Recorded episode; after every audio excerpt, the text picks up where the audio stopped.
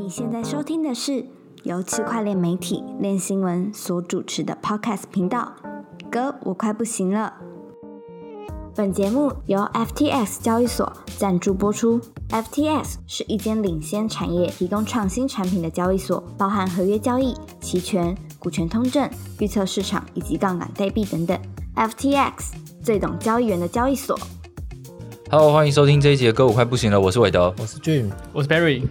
呃，我们这周又要来讲时事了，是的，但在讲时事之前呢，我想先讲一下干话。什么你们一定没想我要讲什么 完全没蕊过。哦。嗯，就是我想分享我最近，就你没有看过一些那种，就是大陆的那种 YouTube 主，然后他们有的是居住在海外的，然后我就有在看那种他是什么猪？博主，博主、哦博主博主，君完蛋，讲博主你才听得懂。然后，然后他们就是就是居住在像这种非洲啊，还是乌克兰啊，然后他们都会教当地的那种小孩讲中文，然后你就会听到那些小孩有一些很流利的中文。然后有个就是他，他有他有养几个非洲的小孩，这可能不是亲生的，就类似像他的徒弟之类的。嗯然后他们教他煮菜，然后那些非洲小孩都会就是很就字正腔圆的，然后在那边炒菜，然后就说酱油锅里倒，什么什么鸡肉锅里倒，我好像有看过类似的，是哦，对吧？我觉得还蛮幽默的。然后或者是住在乌克兰，然后他就有那种乌克兰的小孩，然后就会跟我说，来跟这个视频前面这叔叔阿姨说你好，谢谢谢谢叔叔阿姨。为什么要这样讲？嗯，就是可能他们会，就是第一个就是这些外国小孩会讲中文，就感觉很，哎呀，我们中华民族这个泽批全球，折批全球哎。然后然后他们也会讲中文，然后就是可能会被抖内吧，哦，会有打赏。对，讲说啊，这好像也不错，被中国人抖内吗？对啊，感觉好像也不错，是一个模式，就是这种爱国情节，让大家想要捐钱。嗯没错，怎么为什么会想这么做吗？嗯，想说可能可以变练新闻新的盈利模式。哎，各位叔叔阿姨，你看这个 Perry 写这个文章写的还不错，但有在进步。这个可能有点问题啊，可能没有办法，好的，那我们就开始进入今天的主题。完全不知道什么观点。想说这样会不会让整个节目的娱乐性稍微高一点？那你要跟大家分享说，你是在看看哪个哪个博主？呃，不要，因为我也记不起来是什么名字。对啊，好吧，总之这一周就是虽然说币价还是平平的，但是还是呃，就是你知道熊市就是会比较不好的事情会发生嘛，不管是监管或者是被害啊什么的。嗯，对，那呃，我才刚去参加那个币安的那个巴黎的区块链周，然后回来不久之后，币安就爆了，这个这个月是骇客之月啊。骇客之月，很嗨起来，大家一起嗨。那个 Chainalysis 就有去统计啊，就是从五近五六年以来，就是他都每统计每年的骇客盗取的金额。哦，这个今年已经快要成为史上最高一年了，对啊但今年还有快快三个月。不觉得很幽默吗？就是大家会这种就所谓的 Web 三这种支持者就会说，我们这是一种去中心化。你想想看，你的银行，你的钱是被谁控制？你钱是被银行控制、欸，你 钱是钱在银行手上、欸，你们你们知不知道？你们花的都只是银行手上这些数字。对，但对，是然后我们要打破这个，Web 3是 you own your own asset，就是你你 hack 哦 hack on your，结果对啊，我会讲什么？突然但对，但当然，如果你是自己有一个钱包，你有个 MetaMask，然后你你的钱是好好的放在里面，然后你不去乱点什么钓鱼连接啊，嗯，就不会有事。但是你不太可能这样做吧？你总是会，你有钱，你总是会想要使用它，或者是你想要投到一些 DeFi 协议里面去，嗯，杠杆化你的资产，不然你拥有那些东西要干嘛？你也不能拿来日常使用啊，很少啦。就是要投机一下，一定要用一下。对啊，但结果这个我们建构的这样的一个 DeFi 世界里面，就出现了非常多的这个骇客事件啦。对啊，你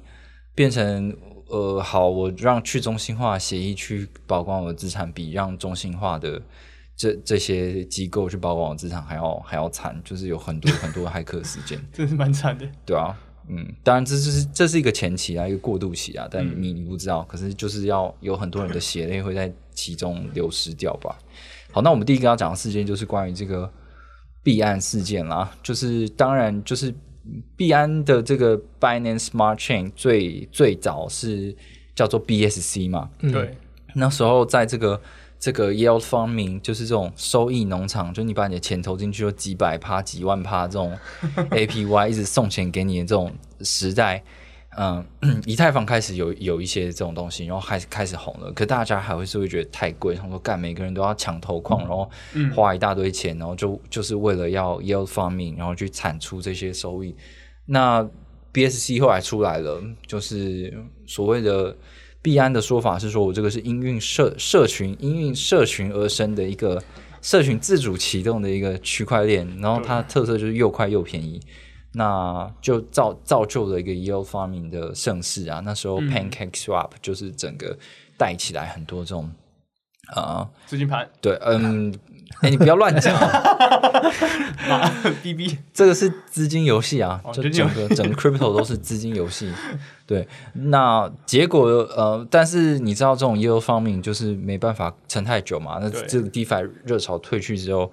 嗯，就这样。那那 BSC 后来也也改名叫做 BNB Chain，然后它有更多的这个 roadmap，就是要做的更。更快、更好、更特化啊什么的，我们有写过文章，就关于报这样的东西。但是，它这时候发生了一个大事，是什么事呢？俊哥？嗯，他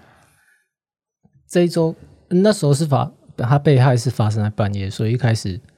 情况还蛮混乱的。然后这种骇客攻击，大多情况都是推特上面的一些科学家先发现，所以一开始被害的总金额有点混乱。呃，有看到七亿、五亿、一亿的。那实际上是骇客透过 BNB 券的跨链桥 BSC Token Hub 成呃成功额外铸造了两百万颗 BNB，那大约是五点七亿。嗯，呃，事发后 BNB 券就开始出招了，开始停机啊，协调第三方冻结，然后协调验证节点升级这一些操作，那最后骇客他只转走一亿哦，美元，美元。价值的就是数位资产啊。对，因为他透过很多很多借贷协议、很多 swap 去前前后后换了很多种资产，嗯嗯嗯。所以总价值大概是一亿美元，就是有成功跨链出去的。嗯哼，嗯那一开始有传说 BNB 券要用治理提案来决定如何处理这笔坏账嘛，但是我在治理论坛上其实没有看到任何相关的提案。然后到最后，他们 BNB 券决定用硬分叉来解决。啊哈，那我觉得大家可以去看一下他们事件报告。嗯，今天是十三号嘛，对是十二号发布的，我觉得还蛮有趣的。哦就 BNB 券它强调去中心化是一个很长很长的过程。嗯哼，嗯，那他们从来没有回滚过交易，一切都是验证节点，他们自己协调停机，然后又协调恢复。哇，而且、哦而且这是他们第一次关机。哦，他们协调得很有效率，他们是因为很少节点才能这样协调吗？军哥，嗯，照理说，最最初 BSC 是二十一个节点，嗯，后来有增加，对，后来增加到四十几个吧。然后他们说，呃，事件报告有提到说他们会扩张到一百个，嗯对，就有强调这是一个过程啊，他们会会越来越去中心化这样子。嗯，对，然后相较，呃，他们他们有提到说，他们中心中心化去中心化程度远不如以太坊，但是相较其他的 Layer One 还是好很多。哦，好的好的，嗯，就是反正事情发生之后，都是要有一些比较中性的说法啦。但嗯嗯，反正你知道，就是它是那个什么，有一个它是 Bin BSC 就 Binance Chain 跟这个他们的 Binance 的 Beacon Chain 的之间的跨链桥出现问题嘛？那我们都知道，最近这两年基本上所有的大型骇客事件都跟跨链桥有关系，就感觉跨链桥就是个大洞这样子。嗯我们已经讲过好多次了。那币安的这个做法，就是他也承认他没有那么去中心化，然后，但好处是看起来它出现这个，因为它有一些漏洞，然后出现大的资金损失的时候，它是可以很快的停下来的。就即即便它还是有强调说，哦，我这个过程其实也是我们一个一个联系节点，然后才达到。所以你看，我们还是有上市这样子。然后，一亿美金对嗯币安或是 BMB 的整个生态来说，也不是什么大数目，对对啊，嗯，但是这样子的处理方式就是会让人家诟病，因为这也不是 BNB 圈第一次发生。呃，公骇客事件对对对，那之前人家也会说，哎、你可不可以帮我们，帮我们这个东西停下下来，对吧来把骇客搞一下，就让他的东西拿不走这样子。但是当时他的说法就是说，哦，我们这个是一个去中心化的社群，它是一个会自然发生的，就我们不会去做干涉。对，但是结果。结果今天就出出来干涉了，这样那就会让之前一些事件相关者就觉得很不平衡吧？嗯。嗯嗯，对啊，烧到自己的时候才出来做事，对啊，嗯，所以我觉得，嗯，可能这个事件对我对我们来说，就是，呃，我觉得大多数人也不是很关心说，哦，那个那个漏洞到底是怎么怎么发生的，怎么形成，然后他们接下来会怎么改进。总之，漏洞就是出现的，然后他们也说，哦，我我我们节点全部更新。呃，软体了，所以这个漏洞之后不会再发生。然后我们也更新之后呢，反正我们就把那个骇客资金冻结了，他也拿不走剩下的钱，这样子。然后我们会继续努力的，继续去中心化，呃，但迈进对，但这件事情就真的让大家去思考说，哎，你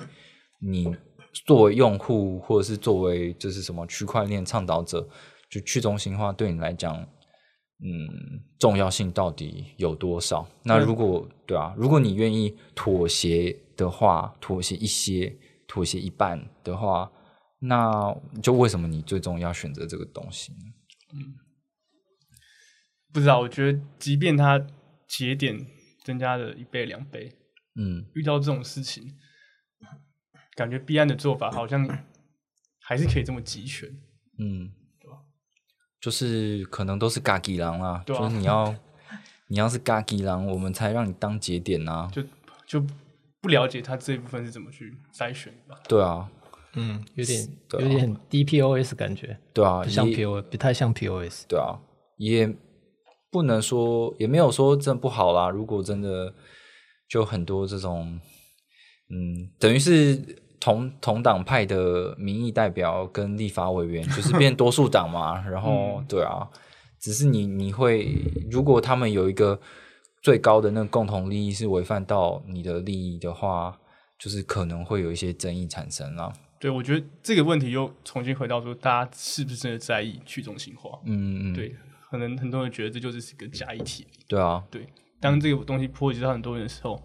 搞不好我的资产和军哥的资产因为这件事情受到损失的时候，我会不会希望币安怎么做？我当然会啊。嗯嗯所以它这个是好还是不好？对啊有助于发展，嗯，但更多人愿意使用，对啊，就很难说。搞不好大家就因为币安这件事情觉得，哎、如果可以哦，对对对，啊，稳了，对啊，反正你会出来帮我们这样。对啊对啊，就事实上就是这个很多的区块链都有不一样的架构跟政治组成嘛。那如果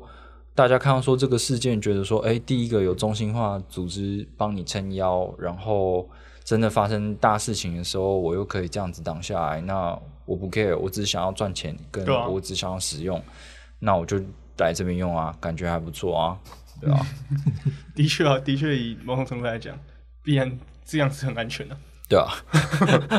你就去用他们旗下的协议嗯。之类的，不知道。对啊，好的，呃，对，这种去中化新化议题有很多啦，就是就是可能是基础设施的上上面的，然后呃技术上面的人上面的，嗯嗯，就是很多很多层面都可以去做讨论。那这边就是我们就不深聊了吧。我记得 CZ 还有讨论到一个蛮有趣的点，就是跟保二爷爷在吵哦，POS 嘛。哦，对对对，这个好像也是我没有写的一篇文章，对，而且好像反应蛮好的。就是我说的，就我写，就就是那个，因为那个 P 呃，就是 ETHW ETH ETH 的 POW POW ETH 就是那时候 merge 的时候，然后就是早期矿工，然后也是早期投资人，就是中国那个宝二爷有就就在这个就是在支持 POW 版的以太坊嘛。嗯，那总之后来这件事情也如我们所预期，好像就基本上生态做不起来，然后大家撸一波之后就就走了，就散了，真的。对，那但是这次币安的事情发生之后，宝二也有出来讲话，就说你看吧，我早就跟你说，POS is joke 这样子，然后你就看他那很很破的英文那边讲对话，对，很破英文，就是你可以想象到这个英文翻译成中文，它是用什么样的那种语对对对。对，气？在在脑中先想过一遍中文怎么讲，嗯，然后英文应该是怎么样，对，我写过一篇屌吧，写过一篇 CoinDesk 专访那个，哦，对耶，对，对啊，还有俊哥有写 CoinDesk 访问宝二爷的东西，对，然后我有写就是那个他说那种 POS is joke 这样子，对，然后他总之他就说哦，你看这种东西还是 POW 是最好的，因为 POW 你只要有设备，你就可以参与这个网络了，不像 POS 这样子，你是你是就是就是靠钱加入的，你是靠这个 staking 加入的，然后他们根本就是很中心化的一个架构，所以。以太呃比特币是最棒的，然后 POW 以太坊是最棒的，这样对。但是，呃，这样的说法就是啊、呃，币安创办人 CD 也有回应他，就说嗯，对啊，我我也我也啊、必须说，就是宝二爷的这个论点是有他的道理，这样。嗯但是呢，他觉得你看这个比特币的矿池，其实你就是前前面几个矿池就超越了这个过半的算力，嗯它真的有。安全吗？对啊，它真的就不是去，它真的就有那么去中心化吗？也没有啊，对啊？对啊。如果今天它的机制是这些矿池决定想要改的，那也是可以很容易的被改，这样。是有机会被联合起来的，对啊，嗯，对啊，就是这样子，没有谁对谁错。没有谁对谁错。我们现在已经不考虑这个去中心化问题了，总之给我钱就对了，Show me the money。对，哪边有钱哪边的大神呢？觉你知道得必必然感觉运气蛮好的，就是这一次被害的不是用户的钱，然后很快又被其他骇客事件给盖下去了。哦，真的，哦，对，最近真的太多骇客事件了。是的。那所以下一个我们就是要讲接下来的一个骇客事件啊。错，下一个要讲的是台湾媒体拿这件事大做文章。哎呦，那什么啊？你说哦，那不是 BNB 券的，那不是 BNB 券吗？那再补充一下 BNB 券，对啊，又是为的写的又是我写的。哦，对啊，哦，好，总之呢，就是嗯，这件事情啊、我也不知道为什么读者对这个东西很很有反应对，反正可能因为台湾人就是很喜欢批，就是很喜欢批评嘛。可能不是台湾人，可能 人性。哦，好的，就是总之，嗯、这就是 Chain 这个骇客事件发生之后，也引起很多呃台湾的这个传统媒体、主流媒体的呃重视，就是他们会去报道。可是啊，包括海外的也是，就是一些英文媒体也是这样子。啊、我记得是那个 NBC，I'm sorry，NBC 对，然后然后他们就是用的标题就是说币交易所币安，然后被盗了一亿美金之类的好像更多吧？东西，呃，就是、哦没有没有没有，对，就对，这就总就这么真的被骇客拿走的嘛？对。对对，然后呃，台湾的 ET Today 也也有这样的，就是说什么哦，交易所币安被害三十二亿台新台币啊之类的对。对，那这件事情就是也有引起那个赵长鹏的关注嘛，他就说这个不是交易所币安啊，是 BNB Chain 啊。就差很多。对，差很多。对，虽然说我大力支持，我必然大力支持你 BNB 圈的发展，但这不是我的，这是属于社群的东西，不干我的事啊。跟币安顶多名字有点像而已。哦，对啊，顶多名字有点像而已。对对，但这件事情就是引起了很多这个币圈中人的反弹啊，就说你们这些乐色媒体要乱写啊，这不是币案什么的。然后连我们的认识的那个朋友也说，他的妈妈在关心他，说：“哎，你看这个新闻都说这个币币安被害安交易所被害，妈妈想关心你都不敢问，又怕你 难过。”欸这是真的有这个事情，对还有截图可以看的。对，然后啊，对，那那我们就把这个事情报道出来，然后解释了一下说这个币安交易所跟 BNB Chain 的关系这样子。对，然后就引起很很多的回响，大家在下面骂台湾媒体是没水准啊，就是这样子，不不懂专业。不懂加密货币还要报，对啊，我都不知道是不是在骂我们，对，我也有这种感觉，可能吧 对不。起啊。应该不是，应该不是。对，但呃是啊，可是你不得不，你要怎么样去告诉，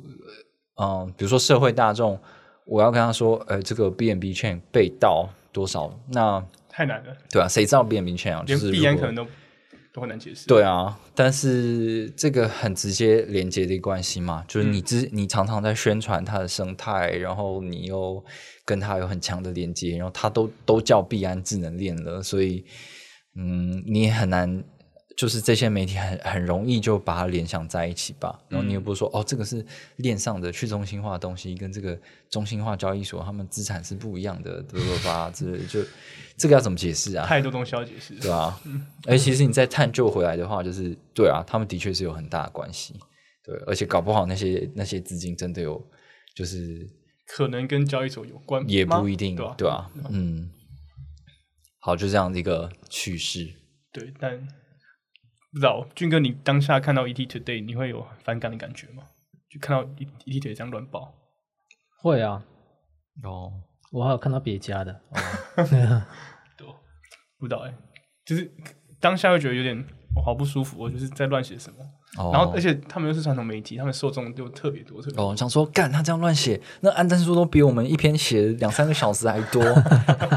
烦死了。然后是很多人被误导这样，哦，对啊？就是大家可能这样又对加密货币的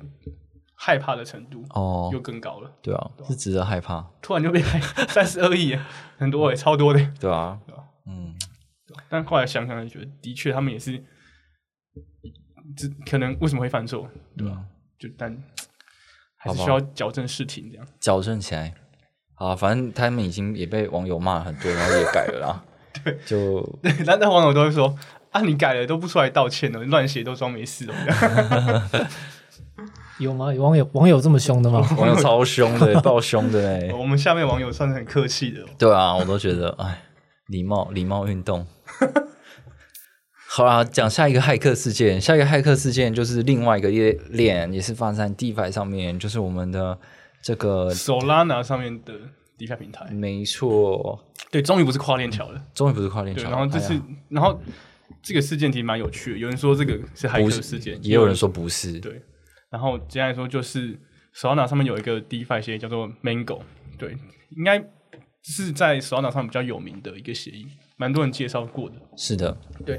然后这个骇客就是利用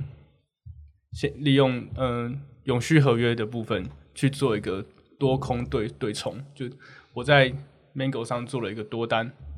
然后在 Mango 上又做一个空单。我 他他他的步骤是我先做一个空单，然后挂着，让我的多单另外一个账号开多单去去接，就是我两个账号一个开空一个开开多，互为自己的对手盘。对，然后这时候他要再去现货市场上把他们的这个交易对嗯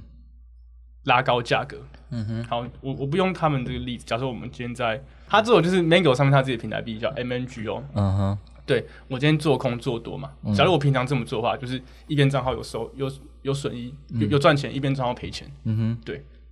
然后，但他做的做法是我先在永续合约市场做多做空之后，我再用另外一个账号在交易所上把 MNGO 这个币的现货价格拉高。嗯哼，现货价格拉很高的同时，好，我开多的那个仓位，我就赚很多钱嘛。嗯哼，对，然后他再利用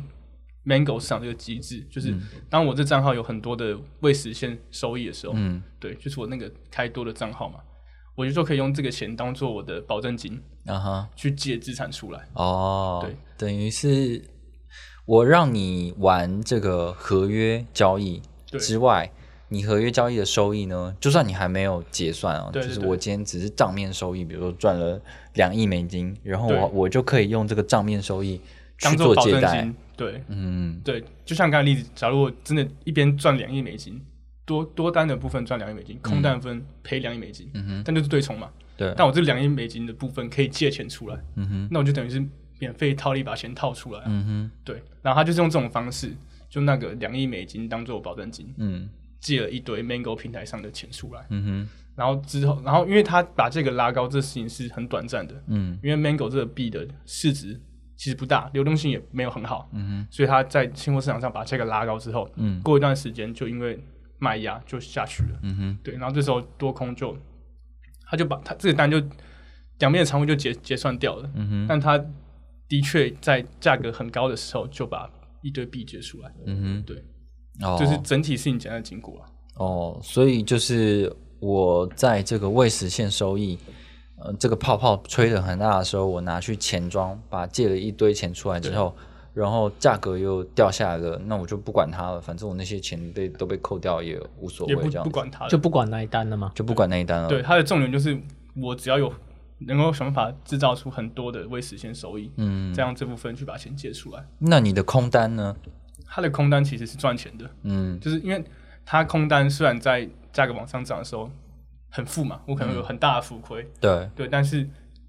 它后来价格又跌回来了，嗯。对，它可能我可能开在一块钱，然后我把它拉到一点五块，嗯。但它又跌回一块，但是因为那个冲到一点五块的时间是很短暂的，嗯对，虽然我有很短暂的很大的浮亏，嗯。但我浮亏就不管，我也不有结算，嗯。然后这浮亏跌回来之后，我就没亏钱了，嗯哼，对吧、因为它不可能说我把这个价格拉拉这样拉一倍，拉五个小时，嗯。那就是，很短暂的，哦，好所以它的，价格跌回来之后，哇，我这仓位又没有亏钱了，嗯，那他干嘛要开空单啊？就是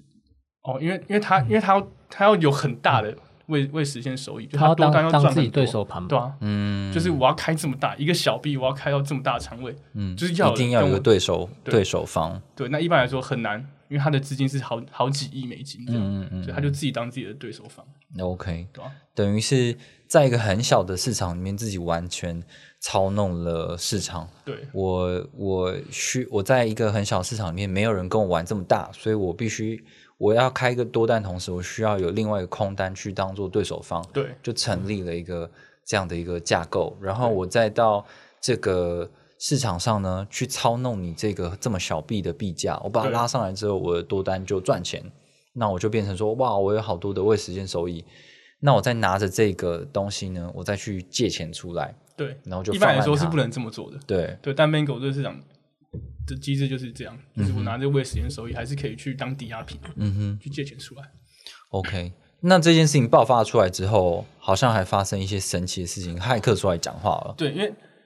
呃，他发生这件事情之后，骇客总共领了一亿美金出来，基本上把 Mango 里面的流动性全部拿光了。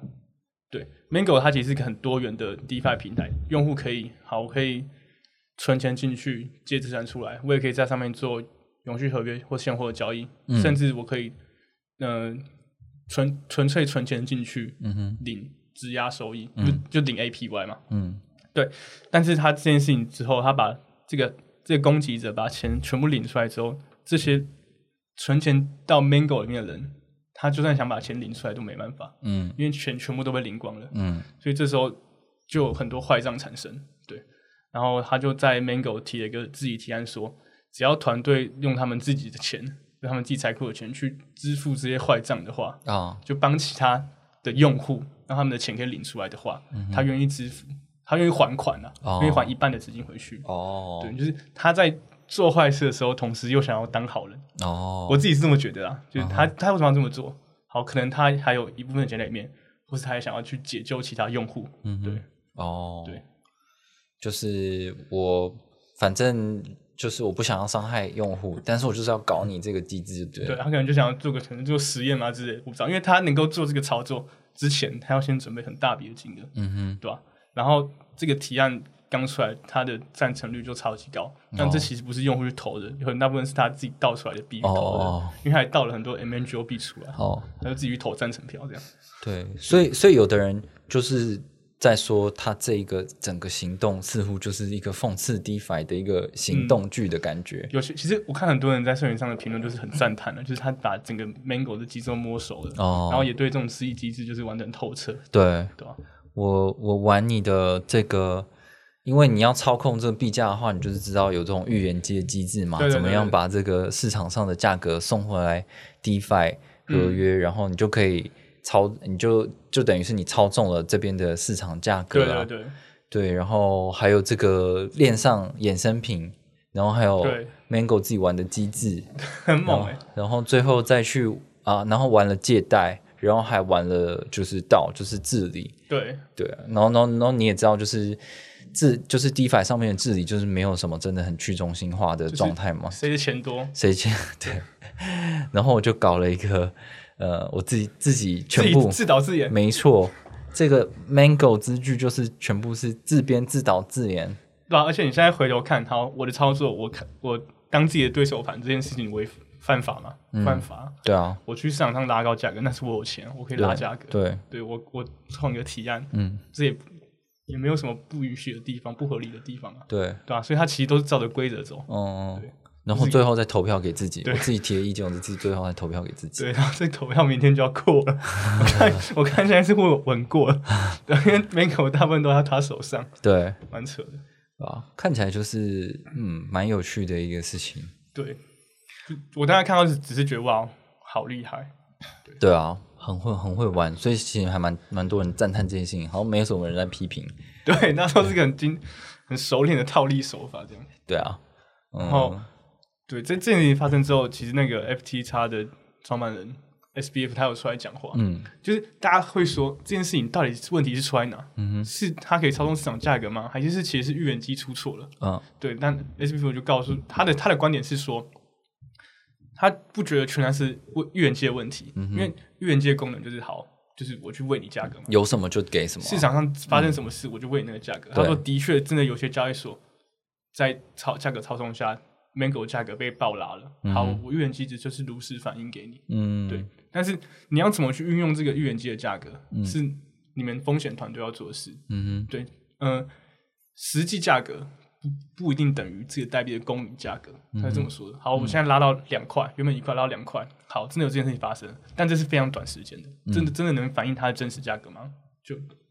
可能没有办法，对吧、嗯。所以就他就提了一些 FT 叉的预防机制做法，对、哦，对。简单来说，它的做法就是，嗯、它有设一个价格区间，嗯禁止某个代币在可能五分钟或十分钟之内涨超过几倍这样。嗯哼所以它其实如果有这个简单的机制的话，Mango 就不会有这种事哦，对，对啊，但这就是也是一个中心化机制嘛，对对就是有跟 Perry Perry 讨论，就是感觉好像哦，你你你就会主观的认为说，哦，它的上下不能在短时间内超超过或低于哪里？对，这个这个范围是怎么定的？就也是一定也是很很中心化的。对啊，对啊这，样算中心化吗？就是就它已经不是一个自由交易市场，对啊如果你它本来就中心化交易所，哦，对啊，是啊，没错啊，但他就觉得说，哦，你 Mango 如果这样做的话就没事啊，对，他可能要可能要一个社群提案之类的会去设定。对啊就是可能之前大家很少讨论到的是预言机的位价问题。嗯，对，可能现在之后就要慢慢注意到了。嗯，这个我们今天在写这个新闻的时候也有讨论到嘛，就是说那时候那个呃，Luna 在暴跌的时候也出现了 DeFi 上面一些嗯借贷的问题啊，因为他们使用的预言机也是有设定对这种价格的保险范围，那就变成 Luna 已经跌成十的时候，可是你当下有一段时间，你的 Luna 被限定在这这个价位，因为它不能太低，然后就被人家拿这个拿了一大堆没有价值的 Luna，然后去又借钱出来，也是造成了一个不好的结果。然后就是预言机这个东西，它的到底的风险设计要怎么做？嗯嗯很应该是很难吧？就像 SBF 他们说，他也没有就是完全制定好一个规则，但嗯就是随着事情就慢慢的优化这个预言机的位价。对啊因为会有很多很多不同的状况。嗯今天 Mango 就是一个特例，对再加上他自己又有这么奇怪的可以用未实现收益借钱出来。对啊，这就很神奇啊。哦，好了，但嗯，所以你所以你会知道说，好，我们今天一直说哦，智能合约很屌，这全自动化、可以、嗯可以为我们做到很多事情，没有中间人什么的。但是你要知道，就是就呃，传统金融会有这么多中间人，可能也是有它的必要性，就是很多复杂状况是比较人为的，对啊的去实现。嗯，但也不能说也不能说怎么样啊，就是或许他会进步，然后找到一个平衡点。但目前我们看到很多状况就是这样子。很容易有漏洞给人家利用。对啊，对吧好的，那所以我们前面的东西都是在讲这个，我觉得好像熊市就是有熊市现行记嘛，就是很多东西当就都会出问题。对，大家都 社群上很多人都说，熊市要干嘛？当骇客啊，骇客是最赚钱的。对啊，就是可能啊，骇客在牛市的时候，他们就忙着赚钱嘛，不用去哦，不用搞这些有的没的，对，不偷不抢，是不是就可以赚到钱。对对，但是，呃嗯，就就发生很多事情，就不监管也是啊，就是我们这时候有遇到，就是这个，呃，有传闻说这个 SEC 美国 SEC 已经在调查 BAYC 嗯的开发团队，就是 Yuga Labs 他们的发这个无聊猿这些 NFT 到底是不是属于证券，还有 ApeCoin 到底是不是属于证券，这些东西都是在它爆红的时候，嗯，监管单位没有跳出来强力的在在讲的事情，但现在好了，你们都可以了吧？玩够了吧？我要我要开始抓喽！我跟我跟上了，我要跟上了，来玩喽！对，好，那今天要分享的最后一个事件是关于这个什么东西啊？哦，也是跟第一个主题传统媒体有点关系啊。嗯就是台湾有很多的传统媒体，可能因为 CoinDesk 报了一个新闻，就说这个链呃链上的开放世界 Decentraland 嗯嗯嗯，呃，它的这个日活用户只有双位数，三十六个人这样，可是它的呃代币的市值就是有，我记得好像有十几亿美金吧。那大家所以说，靠你，你这个每天只有三十个双位数的用户，然后你市值这么高，超开玩小哦这样子。那个媒体是引用谁的数据啊？那个 Dep Radar，对，就 CoinDesk 发的这个东西，然后是用 Dep Radar 的数据，然后呢，就是有很多媒体也报道，台湾一些主流媒体也报道，然后就好像很耸动这样子。对，呃，我自己看了这个东西之后是有觉得有一点点不公平，因为这个 Decentraland 他们这种东西就是一个伺服器嘛，一个伺服器，然后一个虚拟世界让大家走来走去，走来走去，然后呃 d e p r a d e r 它统计的这个日活的用户，它原本是写 DAU 哦，就是 Daily Active User，嗯嗯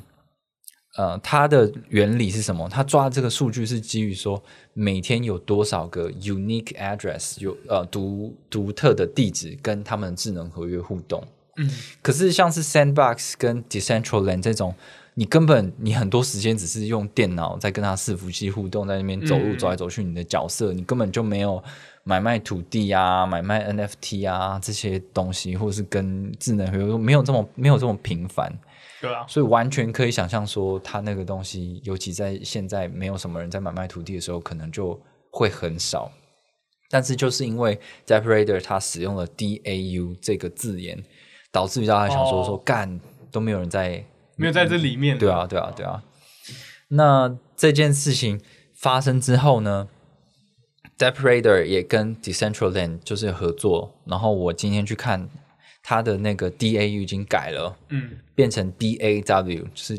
Daily Active Wallet，哦，对，所以他就他就可以跳脱这个东西。然后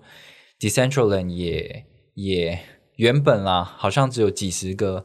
智能合约吧，就是 d e p Radar 的统计数据。现在他们合作，不知道谈了什么条件之后，哇靠，他读的那个合约变三千多个，三千多个智能合约，然后就变成他的 DAW 有呃数百个，好像五六百个这样子吧。哦，对啊，就是呃，当然我也不知道他的那么多智能合约都是在干嘛的啦，搞不好是为了要冲把数数字冲上来，然后好像有很多用户一样，但是我不知道，总是不能让大家太太难看，大家都但还是蛮少的啊，对，还是蛮少的，蛮惨的。因为呃，我们写那篇英文呃，就是我写的那篇新闻里面，我还有去找，就是说现在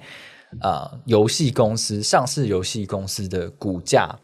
是多少？那在十几亿美金这个范围的呢，有一个很有名的叫做不是呃叫做啊 D D E N A 吧，反正他还是一个横滨日本横滨棒球队的一个赞助商，这样，然后他们出了超多的呃手游啊，这样是很有名的游戏公司。那你可以想象说，干他他们推出的产品。底下一定不只是几一天几几百个对几百个用户而已，这样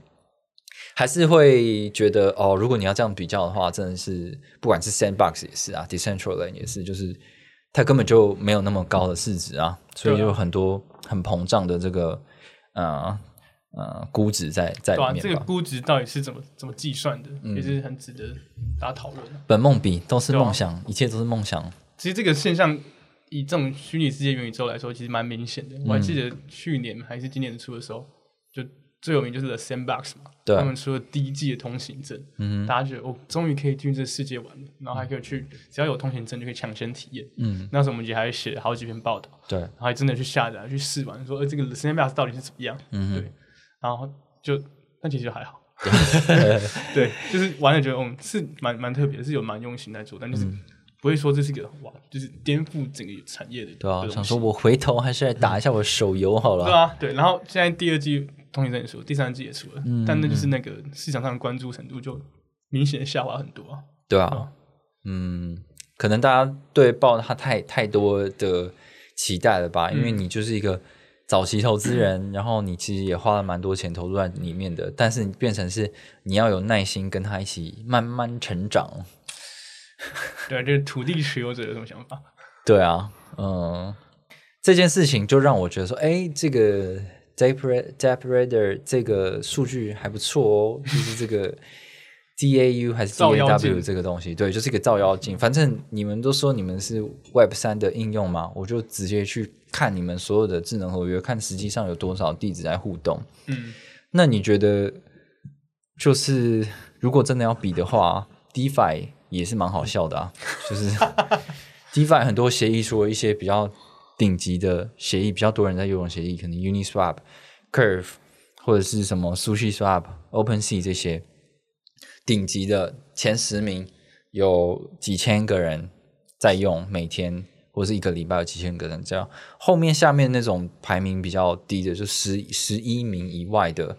也是一样啊，七天就只有双位数的 D D A W，就是好惨哦对啊，那现在都改 DAW，对现在我今天看的啦，对，哦现在都改 DAW 避免争议，怕被告。对，啊，对啊。那这个就就真的是现行记啦、那你再去对照这些 DeFi 协议，他们的他们的市值真的真的值这么多吗？可能就是这个这个加密货币世界的估值还是有很多很多的评断方式吧，不不仅仅是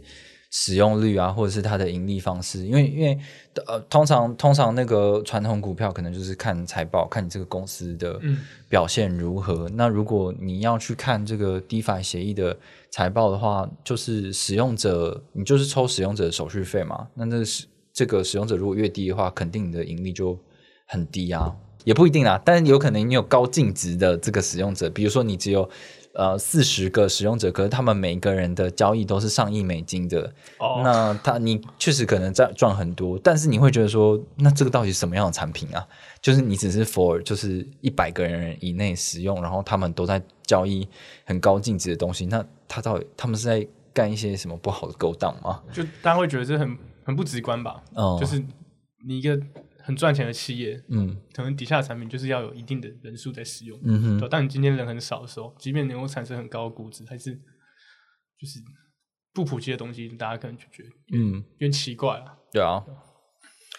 对，就是还是有很多奇奇妙妙的事情发生啊，我们也会持续的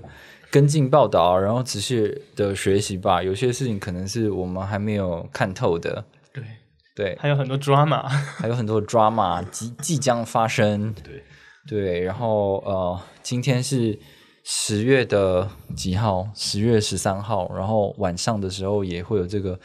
呃 CPI CPI，就消费者物价指数，又是评估一个通膨程度，通膨程度状态，然后大家又会再炒一波了，就会觉得说啊，这个这个通膨指数有下降啊，所以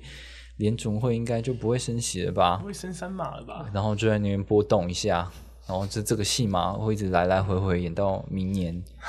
后对，已经几次啊？这个升三码连升三四次还是三次了，对啊，对啊？就最近几个月就是这样，到底腻不腻？就每每隔一个礼拜就关注一个新的指数，嗯哎，东西出来，哎，市场又嗯反映一下，反映一下，对啊，我觉得大家就是可能在这一段时间也可以顺便学习一些这种传统金融的的套路，就是他们 在干嘛，然后多吸收一些这些知识，对自己是蛮有帮助的。对毕竟这种东西牛市大家都不会看的。是的，牛市谁可以看你的牛市就会说我们这个 crypto 已经要改变传统金融世界了，你们就全部去死吧！你们这些废柴，我们这避险资产。对然后这个熊市的时候就是就说，哎、今天那个 CPI 指数要公布，那个劳动部那个什么什么、失失业就业人数要公布了，这很重要。什么？对看能不能操作一下，这样你不是说你是避险资产吗？你不是说你是非相关资产吗？都是假的。对啊，也对啊，这都是一个过程。对对，好的，那就是这一集的 podcast 就进行到这边，我们下周再见，拜拜。拜拜。拜。